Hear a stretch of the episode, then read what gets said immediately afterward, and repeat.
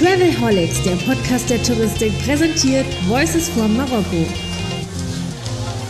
Statements und Gedanken von der DRV-Jahrestagung 2022.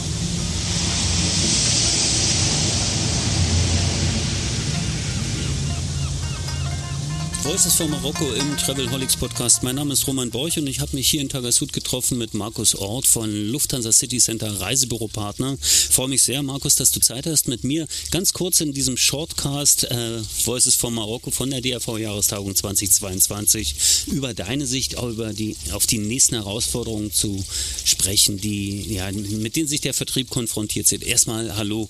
Ja, schön, dass ich hier sein darf in diesem wunderschönen Tagasud hier. Wir haben ja schon fast anderthalb, nee, wir haben ein, einen Tag Tagung hinter uns und es macht einfach Spaß, die Menschen zu sehen und äh, diese tolle Destination Marokko. Das mal als allererstes. Genau, und dann haben wir uns hier getroffen im Open-Air-Studio vom Travelholics Podcast an einem plätschernden Brunnen, den man hoffentlich im Hintergrund hört, der uns aber nicht davon abhalten soll, tatsächlich ein paar Themen zu beleuchten. Ich habe ja schon in einer Episode mit Sonja Eitel gesprochen vom Reisebüro Fromm, die klassisch inhabergeführtes Reisebüro. Interessante Aussage von ihr während der Pandemie von sechs Mitarbeitern auf zwei Mitarbeiter. Wie sieht es bei euch aus? Ja, bei uns ist es ähnlich. Wir haben ja auch äh, ausschließlich inhabergeführte Reisebüros, äh, die sich eigentlich nur von der Kollegin unterscheiden, dass sie äh, sowohl äh, Touristik als auch die Geschäftsreise betreuen und mitunter auch etwas größere Einheiten sind. Aber tatsächlich hat uns die Pandemie ähnlich stark getroffen.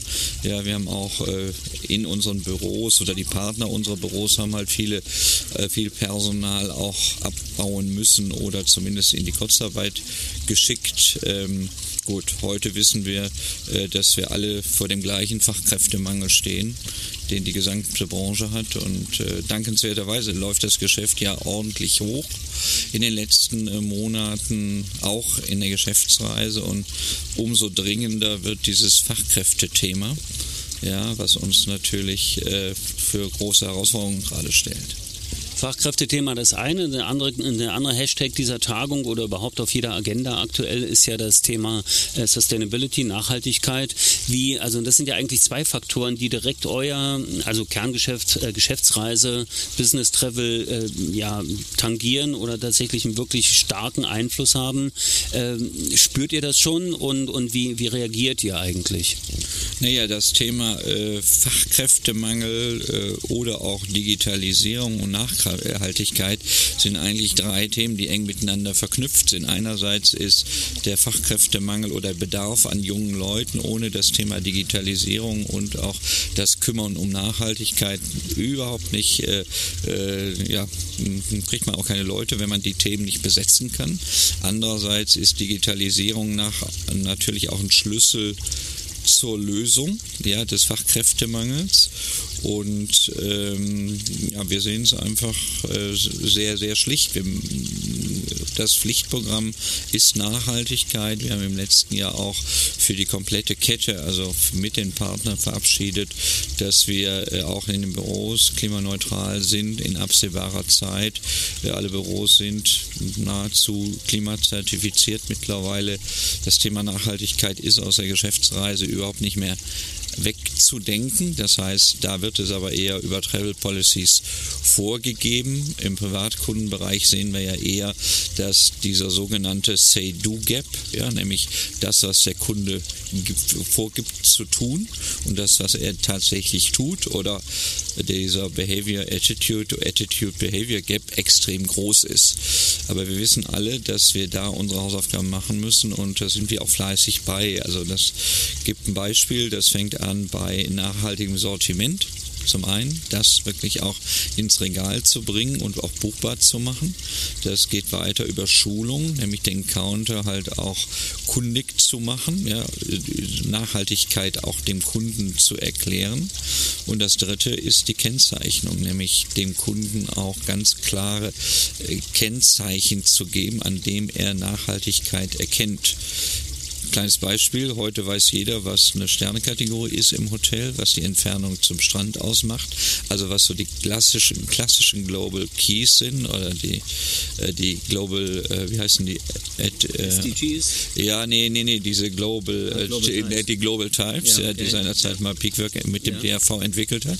Das weiß jeder, er kann nach allem suchen und er kann auch filtern und er hat auch seine Trefferlisten, aber was wir heute sehen ist, dass diese Einheitlichkeit in Sachen der Nachhaltigkeit nicht gegeben ist. Hinzu kommt, ja, dass Nachhaltigkeit nicht nur diese ökologische Komponente hat, sondern mindestens auch die wichtige soziale Komponente. Und äh, da ist heute ein sehr starker Fokus nur auf das erste Thema Ökologie. All das gehört jetzt am, an den Counter zu bringen, Schulungen, Webinare, alles was dazugehört. In meiner Wahrnehmung, du kannst mich gern korrigieren, hat es vielleicht eine Geschäftsreisekette etwas einfacher, weil das auf beiden Seiten ja schon stattfindet. Also es gibt die Reiserichtlinien, die Travel Policy in den, in den Unternehmen, das ist das eine.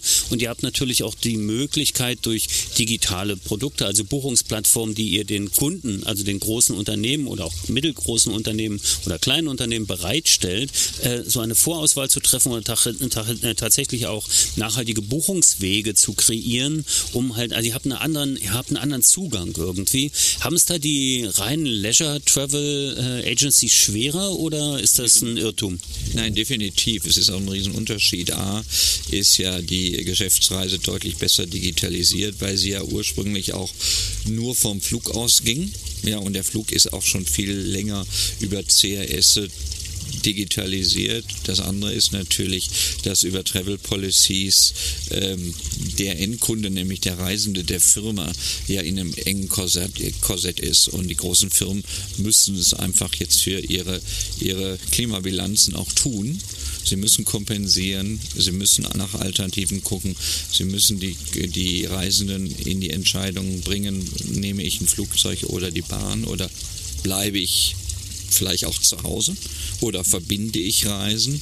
Und all das ähm, passiert natürlich heute in der Individualentscheidung eines Touristen noch nicht. Ja, der sieht nur die Reise und äh, erkennt auch selten den Mehrwert, warum er den Stück mehr bezahlen soll, ja, weil die Reise ändert sich ja erstmal nicht dadurch, dass ich an irgendeiner Ecke was kompensiere. Wir haben vor zwei Monaten äh, zumindest mal an den Counter über Midoko eine eine Schnittstelle zur Verfügung gestellt, äh, mit der der Counter zumindestens sehen kann, was der Flug und das Hotel bei einer touristischen Reise an CO2-Fußabdruck hat und geben ihm dann defaultmäßig vor, äh, mit welchem Betrag er das denn kompensieren kann. Also das ist ein erster Schritt und äh, ein Schritt in die richtige Richtung, aber das ist noch lange nicht das Ziel.